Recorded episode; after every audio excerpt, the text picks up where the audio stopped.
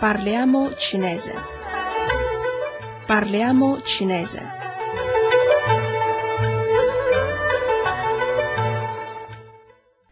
State ascoltando Radio Cina Internazionale. Nella lezione precedente vi abbiamo illustrato la particella strutturale de. Oggi impareremo insieme il verbo qing e la congiunzione he. In cinese il verbo Qing invitare, pregare viene impiegato spesso quando si chiede un consiglio o un favore o si invita qualcuno a fare qualcosa. Ad esempio, si prega di non fumare e sei invitato ad una riunione. Il verbo qing viene usato anche nelle espressioni di cortesia. Ad esempio, qing zuo, si accomodi, qing an shi chu xi. si raccomanda la puntualità. Prima di tutto proviamo insieme le seguenti espressioni. Li Ming, ni hao. Buongiorno Li Min, Bao Luo, ni hao. buongiorno Paolo, 欢迎，请进。 benvenuto, vieni pure.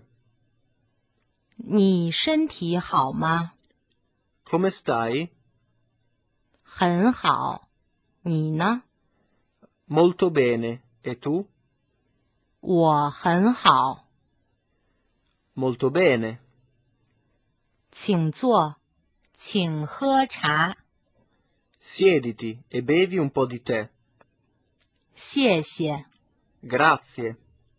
Nel dialogo, il verbo 请， nell'espressione 请进。 ti prego di entrare ha valore di cortesia, mentre nell'espressione 请喝茶。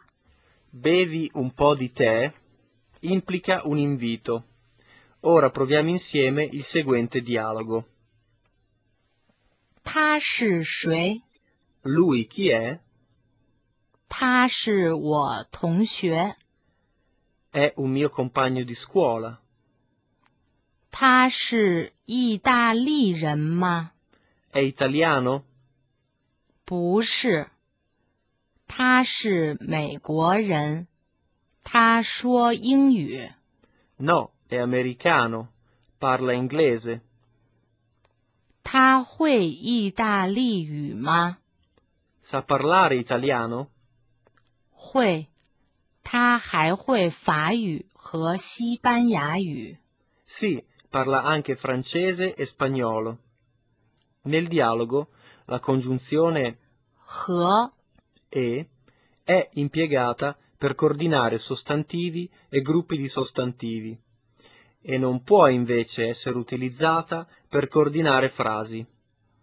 In presenza di una serie di tre o più sostantivi, la congiunzione 和， si pone tra gli ultimi due. Per esempio, 他还会法语和西班牙语。 parla anche francese e spagnolo. Si faccia attenzione ad utilizzare la congiunzione 和 solo dove è effettivamente necessario e a non inserirla nella frase in modo arbitrario. Ora ripetiamo il seguente dialogo. 他是谁？ Lui chi è? 他是我同学， È un mio compagno di scuola. 他是意大利人吗？ È italiano? 不是，他是美国人，他说英语。 No, è americano. Parla inglese. 他会意大利语吗？ Sa parlare italiano? 会，他还会法语和西班牙语。 Sì, parla anche francese e spagnolo.